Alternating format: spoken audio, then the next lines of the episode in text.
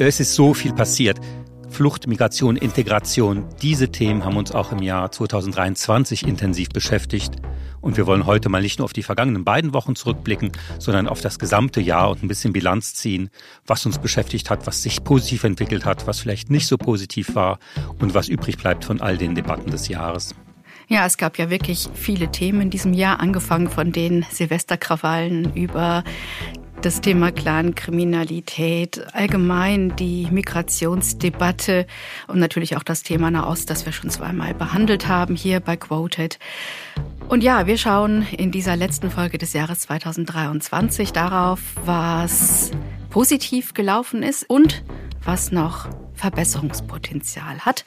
All das besprechen wir heute mit Elena Kuntidu. Sie ist Geschäftsführerin der neuen deutschen Medienmacherinnen. Es diskutieren Nadja Sabura, Linguistin und Kommunikationswissenschaftlerin.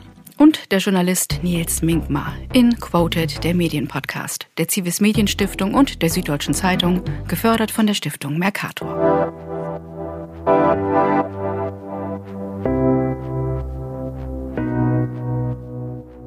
Man kann, bevor man äh, die einzelnen Debatten jetzt bewertet, die uns, die uns beschäftigt haben, schon sagen, dass dieses Thema der Vielfaltsgesellschaft und ihrer Verwobenheit mit dem, was so im Rest der Welt passiert, ich finde, in diesem Jahr so stark Einwirkung gehabt haben auf die Medienöffentlichkeit wie noch nie. Ich glaube, dass das Thema, womit wir es auch in diesem Podcast immer zu tun haben, hat jetzt auch alle anderen Medien erreicht und auch äh, sozusagen die privaten Debatten. Ich finde, das, das ist ein Thema, was nicht mehr weggeleugnet oder als Sonderinteressenbereich irgendwie abgetan werden kann. Oder wie siehst du das? Ja, sehe ich auch. Also es scheint so eine Art Erwachen gegeben zu haben, was ja auch damit zusammenhängt, dass wir in dieser sogenannten Polikrise hier in Deutschland uns auf einmal anders in der Welt als Deutschland, als deutsche Bürgerinnen und Bürger verhalten müssen, wenn wir noch mithalten wollen. Das heißt also, es ist sehr gut, dass es so eine Art Erweckungserlebnis gab, äh, dass die Themen der Vielfaltsgesellschaft durchaus in den Medien und wie du sagst, auch in den privaten Gesprächen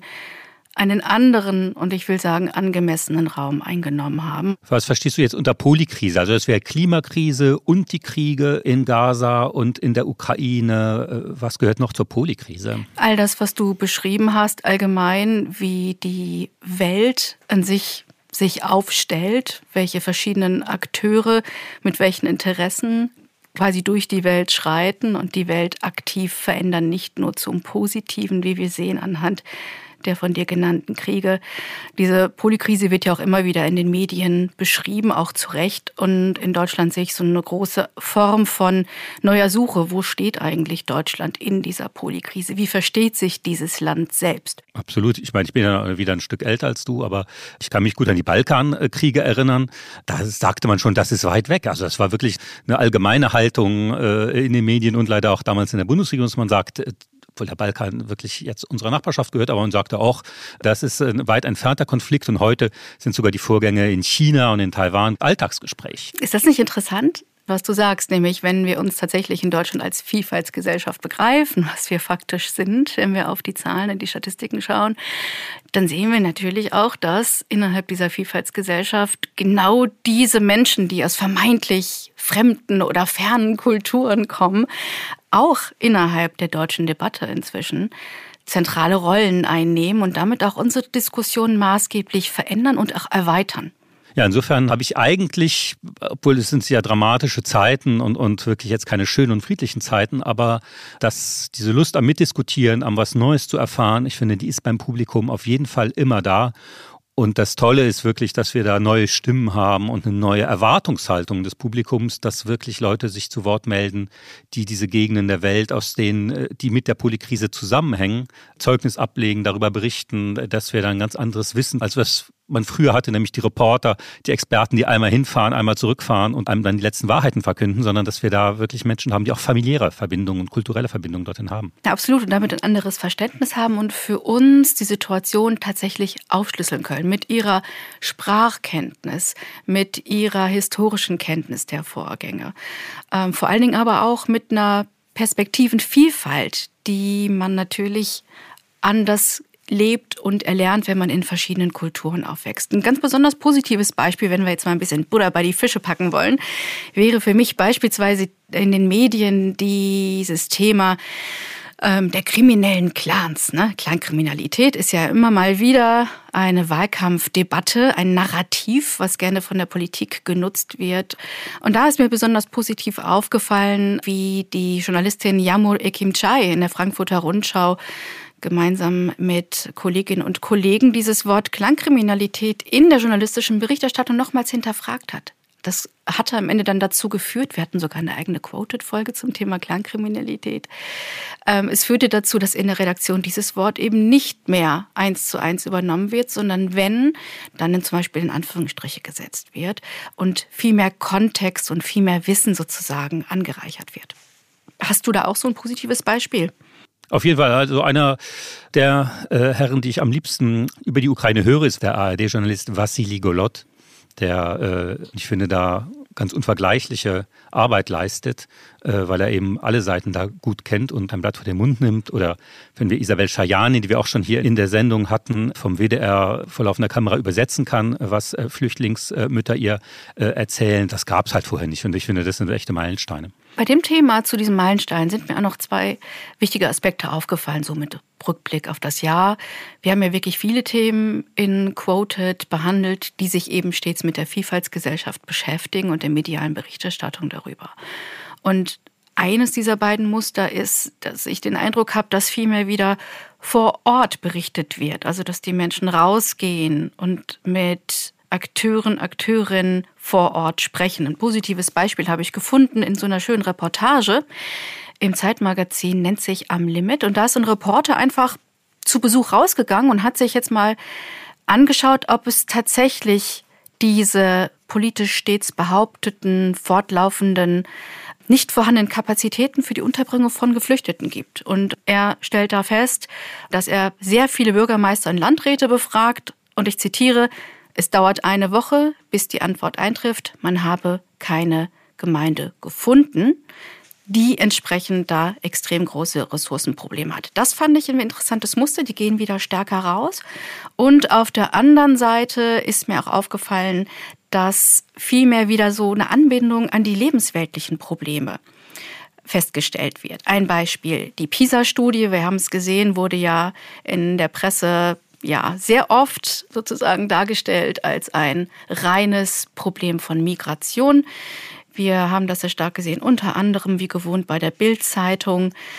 Dann gab es aber wiederum sehr, sehr guten Journalismus, Qualitätsjournalismus, der klar gezogen hat, äh, das ist sehr verkürzt. Beispiel habe ich hier in der Taz nicht die Zuwanderung an sich drückt, also unsere Schulleistung, sondern die fehlende Förderung der sozial Schwachen. Also hier werden wieder die grundlegenden Fragen gestellt, anstatt alles immer nur auf das Thema Migration zu schieben und das absolut unterkomplex zu belassen weil man eben diesen Mythos des äh, Tabus Migration nicht mehr auf den Leim geht, sondern jetzt gemerkt hat an vielen Stellen schon der Debatte, dass das nicht die Wahrheit ist. Und äh, die Journalisten lassen sich da auch nicht mehr so treiben. Ich finde, das fing auch mit den Silvesterkrawallen schon ganz gut an. Und das ist hoffentlich jetzt der Beginn einer neuen äh, medialen Realität.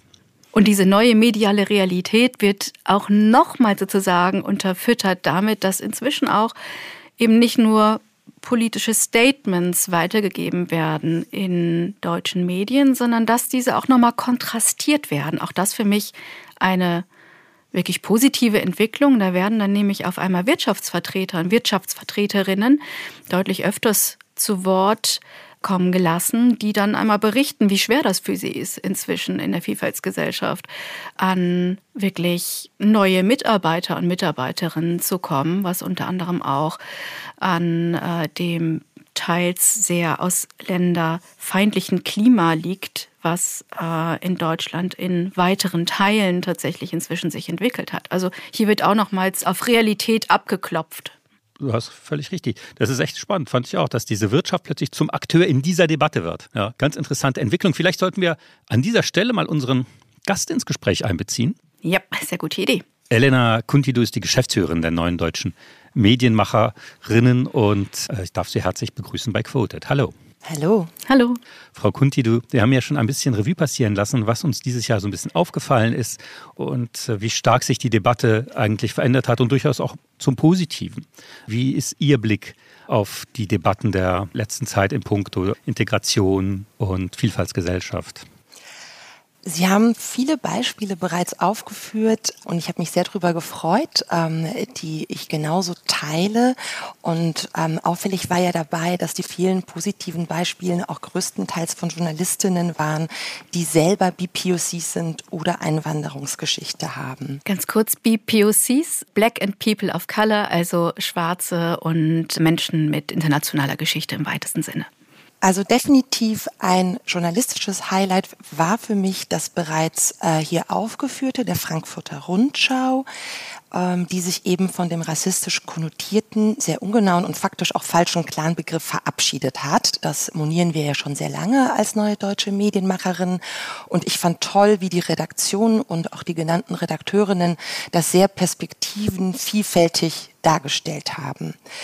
Was ich aber ähm, sehr schade finde, äh, wenn wir jetzt an äh, Yamur Chai denken oder auch an ihre Kollegin Jana Ballweber, die da auch ein sehr gutes Interview geführt hat, es sind gerade diese beiden mit einem Kollegen, die kürzlich von der Geschäftsführung der Frankfurter Rundschau gekündigt worden sind. Ähm, und bei dieser tollen Leistung und auch Vielfalt, die wir jetzt in dieser Redaktion gesehen haben, diese Kündigung sendet fatale Signale an junge Nachwuchsjournalistinnen mit Einwanderungsgeschichte, denn es zeigt, der Beruf ist sehr prekär. Das möchte ich hier auch nochmal aufzeigen, dass das natürlich dann auch wieder sehr negative Signale sind. Können Sie das noch äh, ein bisschen konkretisieren? Also welche konkreten Auswirkungen auf den journalistischen Nachwuchs und auch auf den Anspruch von Verlagshäusern nach mehr Perspektivenvielfalt als Qualitätsgarant hat denn so ein Fall? Wir bekommen viele Anfragen von Medienhäusern, Verlagen, ähm, wenn es um den Nachwuchs geht, weil die Erkenntnis, dass die Redaktionen noch immer zu weiß und homogen besetzt sind, sind da. Aber dann fehlt es oftmals an der Sensibilität, was das bedeutet. Es ist für äh, junge Menschen mit Einwanderungsgeschichte, die vielleicht eben auch ähm, aus Familien stammen, wo es halt nicht super viel Geld gibt, nicht akademischen Familien, auch nicht einfach, äh, diese vielen Praktika zu machen, die schlecht bezahlt sind oder Sie brauchen zum Beispiel, wenn Sie auch neu in unserem Land sind, eben eine Festanstellung oder eine Anstellung, die eben eben auch Ihren Aufenthaltsstatus gewährleistet. Oder zum Beispiel auch viele Stipendienprogramme sind gar nicht auf diese Vita ausgelegt. Und jetzt in diesem Fall von Yamur Chai ist das ein Signal an ganz viele, ich bin da nicht sicher und vielleicht nehme ich doch lieber einen anderen Job, Yamuchai hat eine wahnsinnig und auch ähm, tolle Arbeit gemacht, die von vielen gesehen worden ist. Und wir merken einfach in unseren Kreisen, dass sowas sehr demotivierend ist. Ja, das, äh, die Medienlandschaft ist ja im Umbruch und äh, diese Fragilität der Beschäftigungsverträge. Ich war selbst in vielen Häusern und habe ganz oft den Job gewechselt. Das gehört irgendwie dazu. Das ist aber natürlich was anderes, wenn man hier einfach Staatsbürger ist und man weiß, das ist überhaupt nicht an das Aufenthaltsrecht gekoppelt. Aber das ist natürlich eine Problematik, auf die die deutsche Medienlandschaft im Grunde wenig vorbereitet ist und höchste Zeit, was daran zu ändern. Das ist ganz wichtig. Und wenn wir jetzt nochmal auf das Thema der positiven Berichterstattung schauen, gibt es da für Sie Muster, Frau Kuntidu, die Ihnen besonders ins Auge gesprungen sind in dem Medienjahr 2023? Es ist eine Entwicklung, die wir 23 auch noch gesehen haben. Es, Rassismus ist kein Fremdwort mehr. Und das würde ich wirklich als was Positives nennen wollen. Und auch dank der Black Lives Matters Proteste und der Arbeit auch von vielen Wissenschaftlerinnen, Expertinnen, aber auch Betroffenen hat das viel mehr Aufmerksamkeit bekommen in den letzten Jahren. Es ist auch eine Entwicklung und ich finde, dass wir der Berichterstattung das jetzt auch ansehen. Was ich auch sehr positiv finde, ist, ähm, wir sehen in den letzten Jahren, und es hat sich auch 23 gezeigt, sehr gute Formate auch mit migrantischen Perspektiven in jüngeren und crossmedialen Medien, Funk, die Migratöchter, das SWR, aber auch viele Medienschaffende, ähm, die eigene Formate entwickelt haben. Hm, wo ich jetzt ein bisschen kritisch aber auch wäre, auch 2023 hat man das Gefühl, dass diese postmigrantischen und intersektionalen Perspektiven vor allem in Online- oder jungen Formaten angedockt sind, so als sei diese Perspektive für ältere Zielgruppen, zum Beispiel im Hauptprogramm der öffentlich-rechtlichen Medien, denen nicht zuzutrauen und wäre nur bei Funk oder bei CDF Neo zu verorten. Und das ist natürlich Unsinn, denn wenn der öffentlich-rechtliche Rundfunk, wie er das auch für sich beansprucht, zukunftsfähig sein möchte, muss er die ganze Gesellschaft abbilden. Und da würde ich auch kritisch 2023 sagen, habe ich noch nicht eine große Entwicklung gesehen. Das zielt ja durchaus auch auf die Studie, die Sie im Jahr 2020 vorgenommen haben. Da haben Sie zum ersten Mal überhaupt erhoben, wie viele Chefredakteurinnen und Chefredakteure in den reichweitenstärksten Medien hierzulande ja einen Migrationshintergrund haben. Und das Ergebnis war, 94 Prozent waren Deutsche ohne Migrationshintergrund. Und von der Hälfte der 6,4 mit Migrationshintergrund in Verantwortungspositionen in deutschen Medien stammen die Hälfte aus den Nachbarländern Deutschlands, die andere Hälfte aus EU-Mitgliedstaaten. Also so wirklich vielfältig ging das tatsächlich nicht zu. Fallen Ihnen denn mit Blick auf das Jahr 2023 Entwicklungen auf, wo auch wichtige Journalistinnen und Journalisten mit Einwanderungsgeschichte an entscheidende Positionen gekommen sind? Ehrlich gesagt, nein. Hier sehen wir die Entwicklung kritisch, auch wenn wir durchaus sagen würden, es hat sich wirklich viel getan. Wir sehen es insbesondere bei Moderatorinnen vor den Kameras. Wir sehen es auch in den Redaktionen. In leitenden Positionen passiert sehr wenig. Und mir fällt jetzt kein Intendantin oder Chefredakteurin ein, wo wir Diversitätsmerkmale sehen. Ne? Es geht nicht nur um die Einwanderungsgesellschaft, es geht auch andere. Da passiert einfach viel zu wenig. Und ähm, ich sag mal so, es ist seit Jahren das Glas halb voll, positiv, aber es kommen nur noch ein paar Tröpfchen dazu. Hm. Wie ließe sich das verändern? Ich glaube, alles liegt vor ähm, sowohl die neuen deutschen Medienmacherinnen, auch andere Organisationen haben ja schon viele Empfehlungen gegeben. Wir empfehlen eine Quote für gerechtigere Repräsentation. Wir haben bei der Gleichstellungsdebatte gesehen, dass das sehr viel gebracht hat. Wir würden auch sagen, man könnte jetzt zum Beispiel eine effektive Maßnahme wäre, Beförderung daran zu knüpfen, ob Diversity-Ziele erreicht werden, wenn zum Beispiel Personen in Rente gehen oder eben Führungspositionen nachzubesetzen sind. Ähm, und es braucht eine sogenannte diversitätssensible Organisationsentwicklung. Es ist ein Transformationsprozess und Transformationsprozesse brauchen Zeit und sind anstrengend. Aber wenn man sie eben im Schneckentempo aufsetzt, bringt es wenig. Also Stichwort inklusive Redaktionskultur. Es ist zwar schön, durch Nachwuchsförderung junge Journalistinnen reinzuholen, aber Viele gehen und das beobachten wir in den letzten Jahren. Warum? Weil sie sich da nicht wohlfühlen. Weil es zum Beispiel eben auch keine Ansprechpersonen gibt im Falle von Rassismuserfahrung. Weil es keine Räume gibt. Weil es auch noch zu wenig Sensibilität gibt. Also das heißt Stichwort Fortbildung, Weiterbildungen.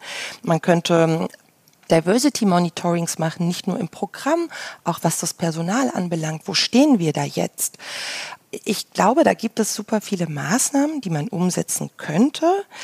Aber es wird nicht priorisiert. Und ich habe das Gefühl, dass das Thema auch gerade, obwohl wir schon sehr weit waren, auch wieder runterrutscht. Wir haben dieses Jahr in vielen Medienhäusern Entlassungen erlebt.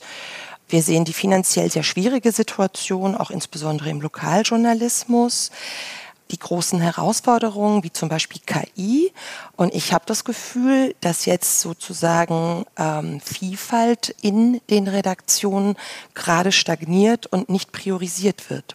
Ja, das hängt natürlich auch ein bisschen mit der Medienkrise allgemein zusammen, dass diese teils traditionellen Häuser auch nicht mehr so attraktiv sind für die jüngeren äh, Kolleginnen und Kollegen, weil da irgendwie wenig Entwicklung ist und, und, und die Zuschauerschaft einfach äh, sehr konservativ ist und sich da eigentlich wenig tut. Ähm, das ist so ein Phänomen. Ich rede über gerne von der, von der Gründerzeit in den Medien, dass äh, das alles möglich ist. Sie haben es ja auch erwähnt, im Online-Bereich passiert und unheimlich viel aufgestellt wird. Ich glaube, wenn das ähm, Erfolg hat und es wird Erfolg haben, dann werden sich auch die größeren Medienhäuser, würde ich sagen, sehr stark danach orientieren, weil sie sind letztlich Wirtschaftsunternehmen und die wollen natürlich sehen, was, was funktioniert und was möchte auch das Publikum.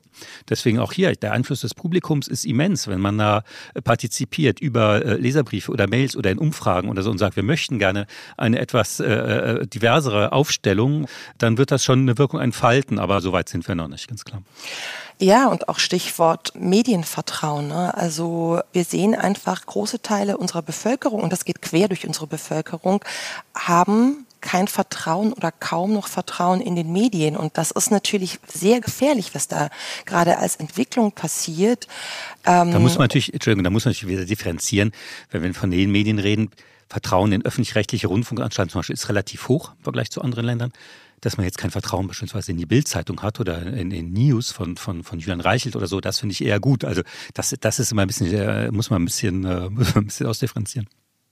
Ich glaube, es ist sehr wichtig, dass man das im Blick behält und eine sehr vielfältigen Zielgruppen auch anspricht. Denn, das haben Sie ja auch gerade gesagt, man vertut ja auch was aus einer wirtschaftlichen Perspektive, wenn man, sage ich mal, jetzt wenn wir wiederum an die Vielfaltsgesellschaft denken, wenn man 25 bis 50 Prozent je nach Bundesland einer möglichen Zielgruppe nicht anspricht. Und das ist natürlich auch ein ganz relevantes Argument bei der Debatte.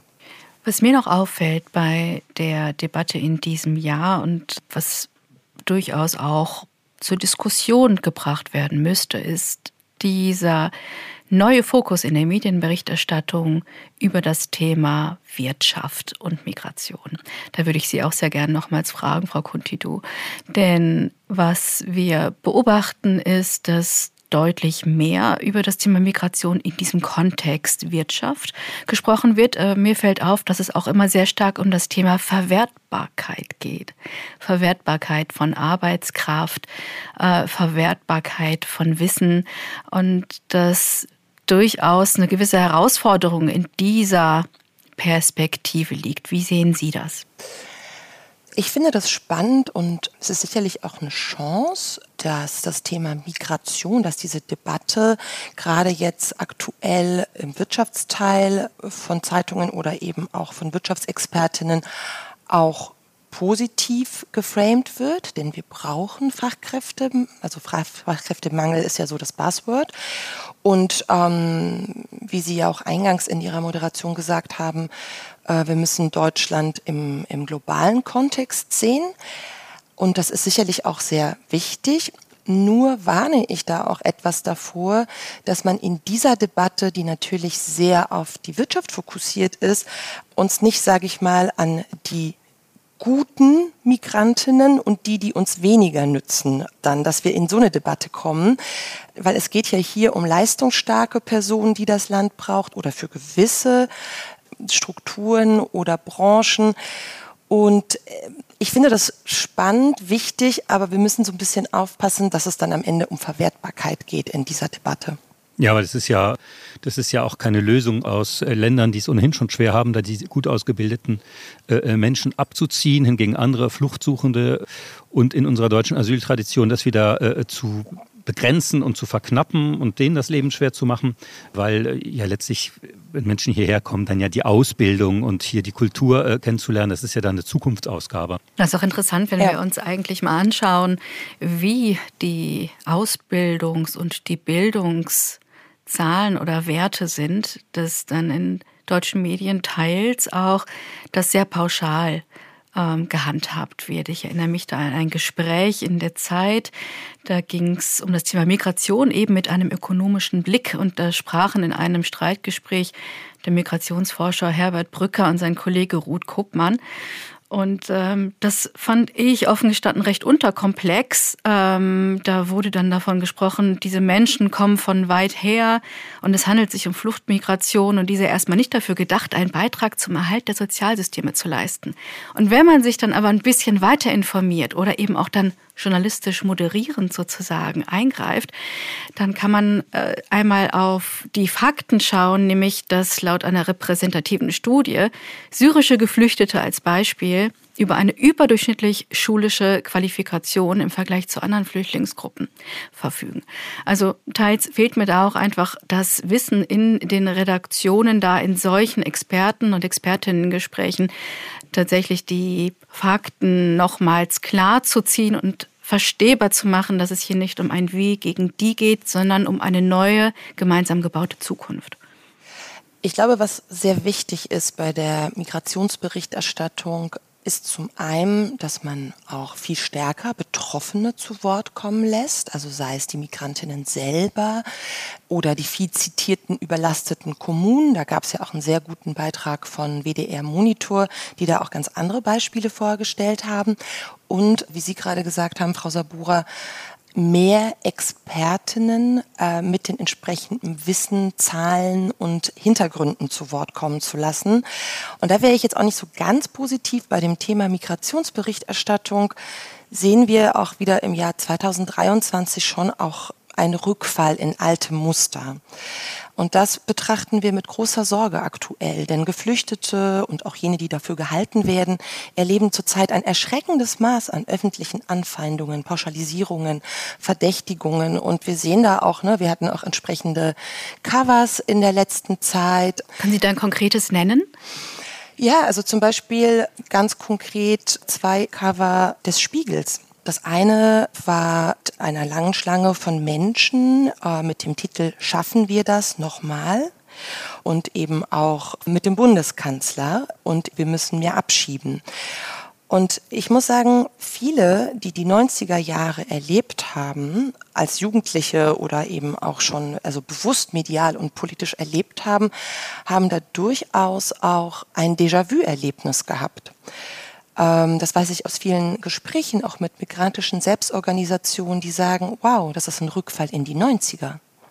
Und da müssen wir äh, bei allem, was wir jetzt auch positiv genannt haben, und äh, die Entwicklung ist da, und es gab immer wieder, und es gibt immer wieder gute, differenzierte Artikel, dass wir da nicht in eine Stigmatisierung und in einer Form der Berichterstattung verfallen, die letztendlich wieder die politische Debatte darstellt wir brauchen hier wirklich einen guten, faktenbasierten Journalismus.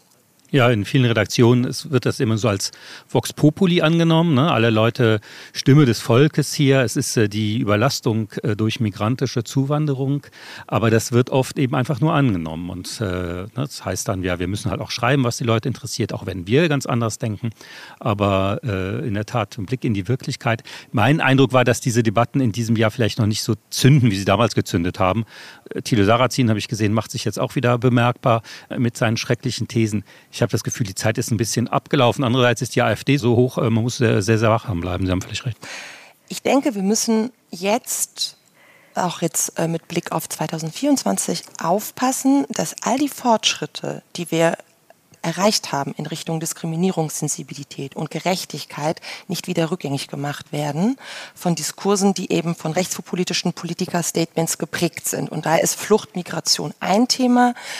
Ähm, wir sehen auch ein ganz anderes Thema Gendern. Da kann man jetzt so oder so dazu stehen. Aber dass auf, also seit diesem Wochenende jetzt ähm, verlangt wird oder gesagt wird, dass der Rundfunk nicht mehr gendern soll. Also wir sehen auch wieder Rückschritte. Beim Thema Zünden sehe ich das durchaus anders. Also wer sich mit Menschen mit internationaler Geschichte regelmäßig austauscht und dadurch auch ihre Wahrnehmung auf die öffentliche deutsche Diskussion, aber auch auf die deutsche mediale Berichterstattung erfährt, ähm, sieht schon, dass das erhebliche Effekte hat auf das Sicherheitsgefühl, auf so etwas Wichtiges wie das Sicherheitsgefühl der Menschen. Sehr viele Menschen, mit denen ich spreche mit internationaler Geschichte, ähm, stellen sich die Frage, wohin sie auswandern werden. Also, dass es nicht zündet, kann ich jetzt so nicht unterschreiben. Eher im Gegenteil. Ähm, es könnte natürlich eine Aufgabe sein für Medien, diese Diskussion, die in der Gesellschaft auch oftmals stattfinden, abzubilden und zu hinterfragen, woran liegt das eigentlich? Wie kommt es auch zu diesen hohen Werten für Rechtsextremisten? Wie kommt es zum ersten Oberbürgermeister der AfD, der jetzt gewählt worden ist? Ähm, und was haben Medien in ihrer Berichterstattung für eine Rolle zu tragen und auch für eine Verantwortung dafür. Absolut, wenn man das differenziert bei den Medien, das ist ja auch gerade äh, die AfD, AfD-Anhänger beziehen sich ja sehr stark auf, äh, auf digitale Medien, beziehen sich sehr stark auf YouTube, auf, äh, auf Facebook und, äh, und auf diese Sachen. Das ist äh, natürlich, oder auf X, früher Twitter, das ist ein völlig unregulierter Medienmarkt. Ich bin selber immer wieder erschrocken, was es da für Angebote äh, gibt. Und ich finde, das gehört auch nochmal in die Debatte dazu, dass man das reguliert. Mhm. Aber auch in den Qualitätsmedien finden wir durchaus diesen Diskurs, dass auf eine Art und Weise spaltend geschrieben wird. Ich würde hier jetzt nicht nur auf das Thema neue Medien gehen, sondern auch wirklich die breite Debatte äh, einmal wagen und da tatsächlich auch diejenigen zur Sprache bringen, die explizit davon betroffen sind. Wir sehen durch die ganze Medienlandschaft durch, dass oft in Verknappung von Überschriften, ne, ich würde da schon auch sagen, dass da natürlich Clickbaiting eine Rolle spielt, dass auch oft auch rechtspopulistische bis rechtsextreme Positionen reproduziert werden. Der Artikel löst es dann oft auf. Nur, das bleibt dann doch hängen und auch gerade in dem Medienkonsum, ähm, zum Beispiel auf Instagram oder früher äh, X oder auch anderen Plattformen, wo wir auch wissen, dass viele junge Menschen in der Timeline wahnsinnig viel sehen, das verbreitet dann eben auch was. Und da ist auch eine große Gefahr. Wir sehen zwar oft differenzierte Artikel, aber deren ähm, Bildauswahl oder auch der Titel ist sehr verknappt und reproduziert oft fast auch oder tut es rassistische Aussagen. Und das ist sehr gefährlich. Ich glaube, da muss man auch noch mehr Sensibilität haben und ein Augenmerk auf diesen Aspekt legen. Und was mir noch ein ganz wichtiger Aspekt ist, den wir noch nicht angesprochen haben, wir haben jetzt viele Journalistinnen genannt, ähm, die zum Beispiel Einwanderungsgeschichte haben, die tolle Artikel schreiben, zum Diskurs beitragen, den weiter erweitern. Aber wir sehen auch, dass insbesondere Journalistinnen äh, mit Einwanderungsgeschichte oder BPUCs auch ähm, Anfeindungen ausgesetzt sind, viel Hass im Netz oder gar auch Kampagnen. Also ganz aktuell der Fall von Gilda Sahebi, die in der Talkshow von Markus Lanz war und ähm, gesagt hat, äh, dass ähm, gewisse Äußerungen von Friedrich Merz rassistisch seien. Daraufhin, äh, das wurde von der Bildzeitung aufgenommen und ähm, auch von vielen anderen, die dann stark darüber berichtet haben, was sie dann im Nachgang an Hass erfahren hat. Das ist eine ganz große Gefahr aktuell. Äh, und wir müssen jüdische Stimmen und migrantische Stimmen und muslimische Stimmen jetzt auch wirklich vor Kampagnen schützen. Denn wir sehen einfach, dass gewisse Leute sich auch langsam aus dem Diskurs wieder zurückziehen, weil sie Angst haben. Angst um ihr Leben, Angst um ihre Familien. Und das hat ja, da ist auch ein ganzes System dahinter, die sollen mundtot gemacht werden. Also nochmals eine größere und stärkere Prüfung eigentlich sowohl des Inhaltes, die Medien transportieren, als auch der Struktur und zeitgleich auch der Schutzmechanismen. Ich glaube, jedes Medienhaus, jeder Verlag hat ein großes Interesse daran, seine Journalisten und Journalistinnen entsprechend zu schützen. Nur dann können wir tatsächlich die plurale Gesellschaft, die wir hier in Deutschland haben, in der Form auch abbilden, wenn alle zur Sprache kommen können und die Menschen sich in der Medienberichterstattung auch wiedererkennen können.